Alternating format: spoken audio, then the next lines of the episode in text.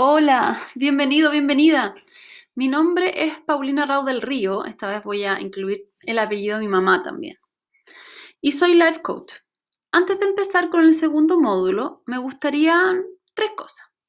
Una, contarte de mí. Dos, contarte para qué hago lo que hago. Y tres, contarte qué es lo que hace un coach en una sesión de coaching. Entonces, de mí te cuento que tengo 49 años, soy mamá de Benjamín de 19 y de Vicente de 17 años.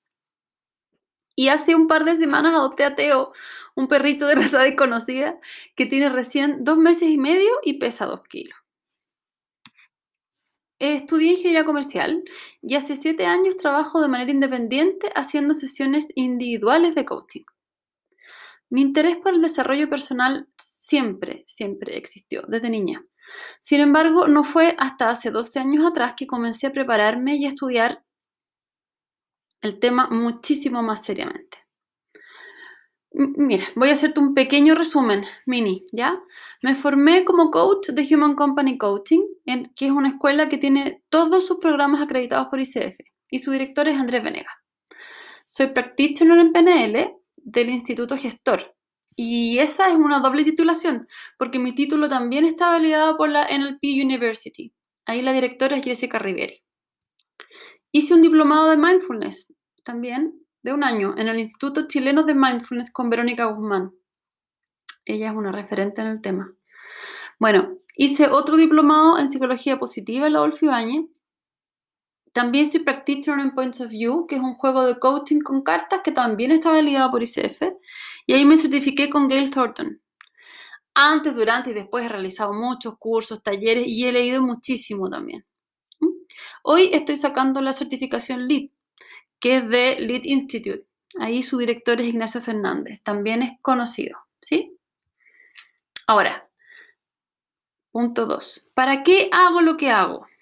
Bueno, ahí te puedo contar que no soy partidaria de ninguna bandera de lucha. A mí lo que realmente me mueve en la vida es aportar al mundo desde mi propio ámbito de acción, ya sea a través del alcance que puedan tener mis acciones como persona, Paulina, como profesional y hoy soy coach.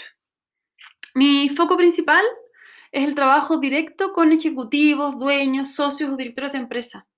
Siento que de esa manera el impacto de mi trabajo se vuelve exponencial.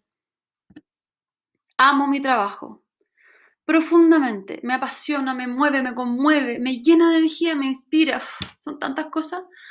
Yo busqué ayuda en tantos lugares y nada me sirvió hasta que conocí el coaching de Andrés Venegas, que es mi coach, y es director de Human Company. Hoy quiero ser la respuesta para quienes necesitan un cambio, un cambio real en sus vidas. Para mí ese es un motor de energía nuclear. Y bien, por último, antes de decirte lo que hace un coach, voy a partir por lo que no hace. Un coach no es guía, no es mentor, no es asesor, no es profesor, no es consultor, ¿sí? Un coach no te dice qué hacer o cómo hacerlo, no enseña. Ahora tú pensarás, bueno, entonces, ¿qué hace? bueno, es una persona que te ayuda a pensar y a reflexionar sobre tus circunstancias desde distintos ángulos y puntos de vista. A conectar con tus propias fortalezas y a ver como posibles escenarios presentes y futuros que para ti antes se veían más bien imposibles. ¿Sí? ¿Para qué? Bueno, para que así logres nuevas prácticas en tu cotidiano y que finalmente impacten positivamente en tu calidad de vida. ¿Y cómo lo hacemos? Mira, básicamente es a través de preguntas y ejercicios prácticos. Cuando alguien llega en busca de coaching, aquí voy a dar un ejemplo que espero que les sirva, porque de verdad el coaching es algo que se vive más, eh, se vive y desde vivirlo se entiende mucho más que desde la explicación. ¿sí? Entonces, vuelvo a decirte, cuando alguien llega en busca de coaching, es como que viene de un rato de estar en medio de un bosque sin saber qué hacer o cómo salir, ¿sí?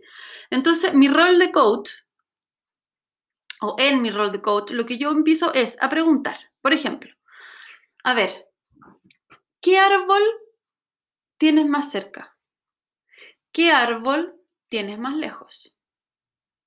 ¿Hacia qué árbol te gustaría ir primero? ¿Tienes cómo llegar al árbol? ¿Ves recursos disponibles? ¿Ves algún camino? ¿Qué ves a un metro? ¿Qué ves a dos metros? ¿Cómo te imaginas que sería llegar hacia? ¿Te sientes capaz de llegar hacia? ¿Qué necesitas para llegar hacia? No sé si se fijan que son simplemente preguntas que de alguna manera ponen luz a un espacio, ¿sí?